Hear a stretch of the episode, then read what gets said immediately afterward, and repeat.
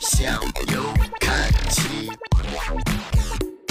Just come on right now, baby, so high.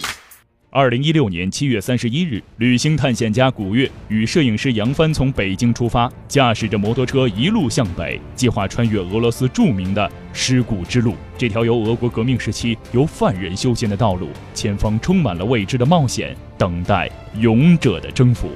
本期向游看齐，做客嘉宾古月，带你领略真实的俄罗斯远东尸骨之路。嘿、you，各位好，这里是向游看齐，我是高颂，Master You。本周五的节目，我们将会延续上周的内容，我们将会和大家一起继续来聊到的是关于古月的这样一趟一路向北尸骨之路的探险之旅。上周节目播完之后，有很多朋友在向游看齐的微信公众账号上回复留言，想问古月究竟这条尸骨之路身在何方，从哪里到哪里？那么今天我们就请古月继续跟大家来分享这段尸骨之路的故事。那究竟这条路在哪里呢？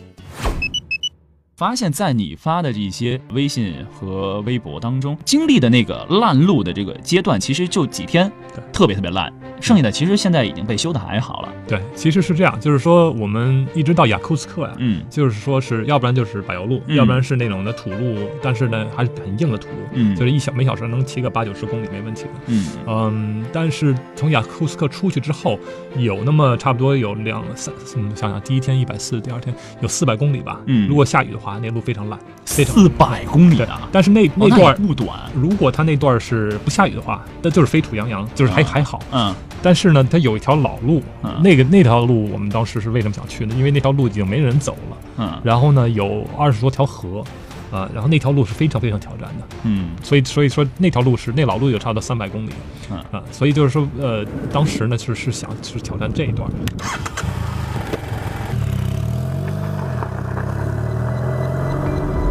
下了一天的雨，今天又下了一早上的雨，我不知道，真不知道前面会怎么样。看这样的只是迷糊和迷茫。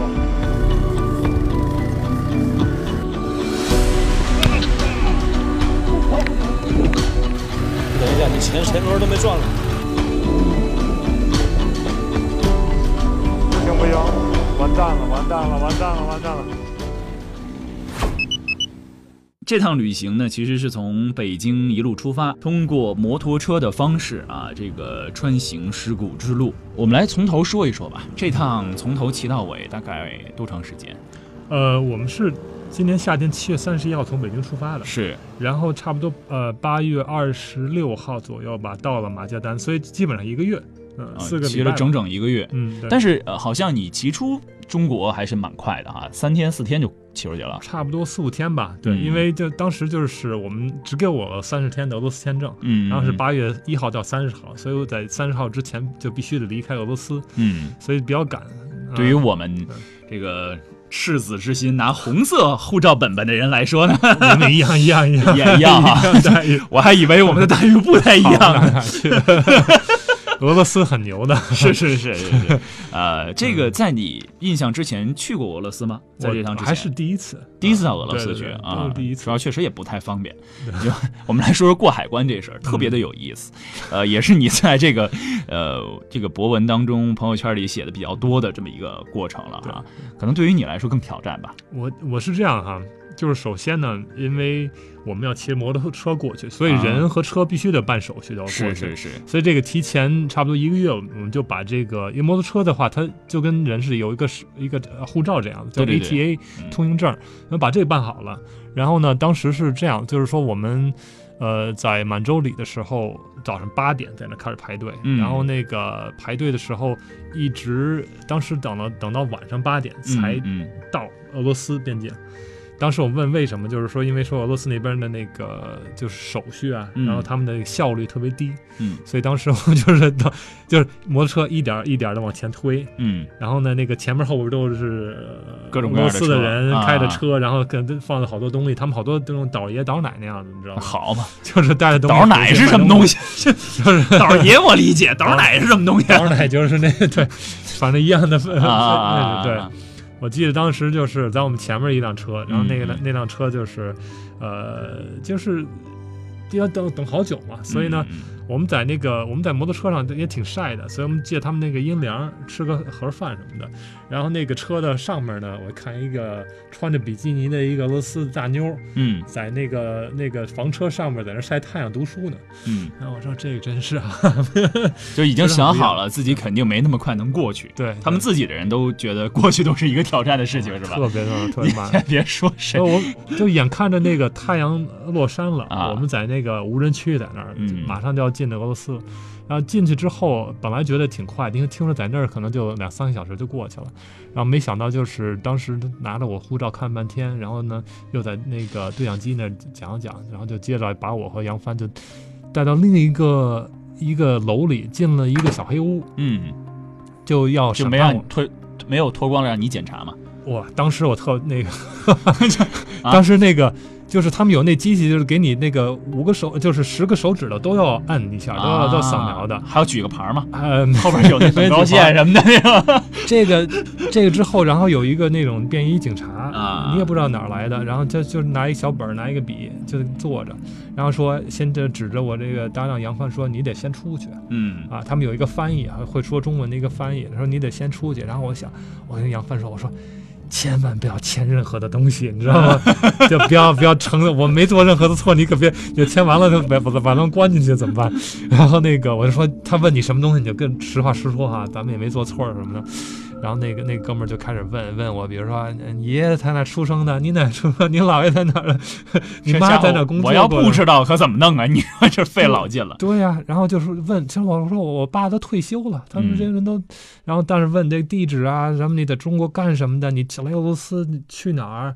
你认识认识人？逐实回答就好了呀。对呀、但是但是你知道吗？就是说那个，我听说有一些朋友也是通过美国签证海关，他那边也会问你，嗯，但是这个问的特别详细，嗯好多东西都是我觉得这种是隐私问题啊，是吧？吧？就是好多东西，我觉得他问问清楚了啊，那可能以后要盗我的那个密码都很容易这。嗨，你以为人家真乐意那么盗你的 就是各种各样的密码呢？而且他就是特别认真的都嗯记载下来，把那小本上记载下来。哦，对，就就防止你是美国派来的什么 奇奇怪怪的人物啊。对，就是这这点说清楚，因为我小时候去的美国嘛，所以就是我我的国籍，我拿的护照是美国护照，杨帆他拿的中国护照。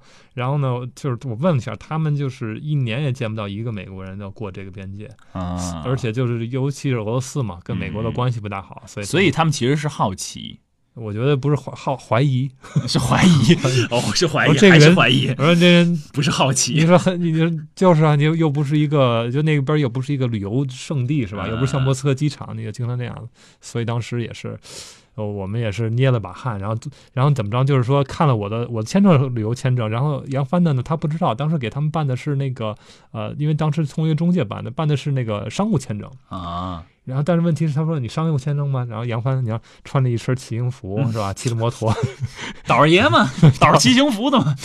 然后就说，呃，我是旅游的。然后那哥们儿说，对不起，你得回去办，你得回去重新办旅游签证啊。我们俩都傻了，你知道吗？啊，当时就说求求你了，求求你了，我真的没时间回去了，求了半天。然后那人就就说，下次啊，这这这次让你过了，下次你绝对必须得办旅游签证。啊对，所以这个也找好一个好中介是非常重要的，对不对？一个不靠谱的中介多害人啊，有没有？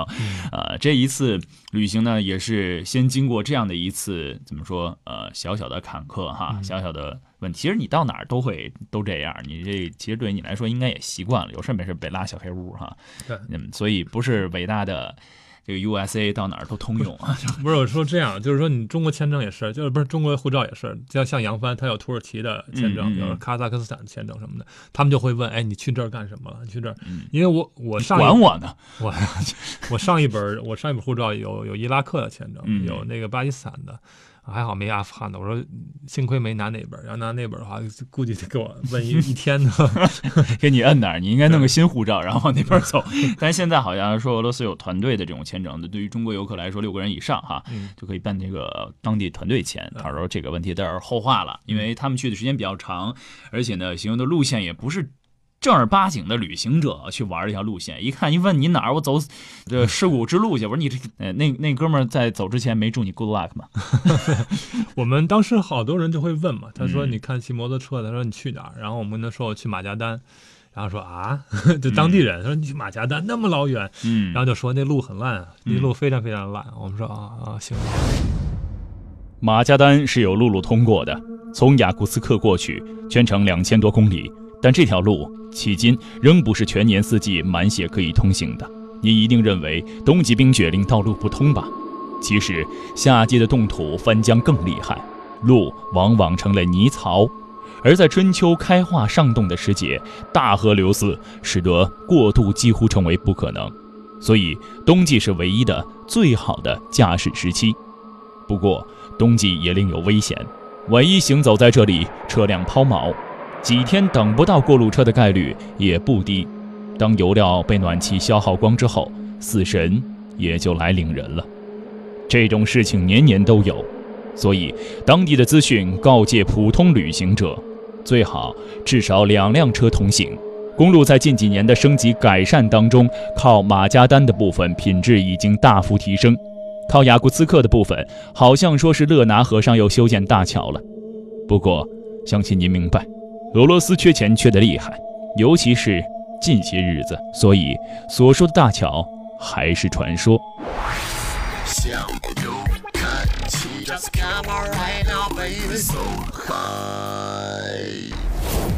相信了解古月和看过古月纪录片的朋友一定知道哈，古月在旅途当中呢，会碰到各种各样的困难，会碰到各种各样的问题。那么今天这个过海关啊，仅仅是艰难行程的第一步。这万事开头难，之后的旅程究竟会不会一帆风顺呢？其实啊，在节目的最后，我有一个特别好奇的问题：这条克雷马公路名叫尸骨之路，那究竟在这路上有没有骨头啊？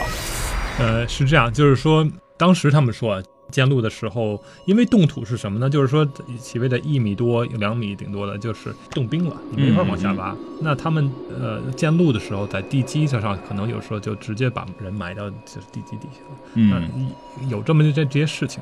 我们到的，我们去的路是，你想已经八十年了。嗯。它是很难，就是能看到，就是说还有这样子的，就是从那个露出来的。嗯啊，我知道，就是说，你要是他们有时候会施工的话，还会发现一些的这种的尸体啊，一些骨头啊什么的。但是我们去的时候没看到。嗯，对，就是你自己挖是没挖着 的，没没时间挖，我就跟那儿刨 啊，有病！带条狗去，我这有病！挖人的尸体，不是尸骨之路，尸骨之路。你说这一路上都没见到，你这是是吧？这这是为什么取的呢？干嘛去的呢？这还是一个，我觉得是一个有历史性的一个名字吧。嗯，OK。好，那本周呢，逍遥看齐啊，古月的这趟尸骨之路的旅途，我们先聊到这里。下周的同一时间，蜻蜓 FM 向游看齐，古月将会继续带你在尸骨之路上前行。下周又会碰到哪些困难呢？欢迎各位关注向游看齐微信公众账号，同时锁定蜻蜓 FM 独家播出的向游看齐。我是高颂，Mr. You，我们下周不见不散。向右看齐 Just come on right now, baby. So come.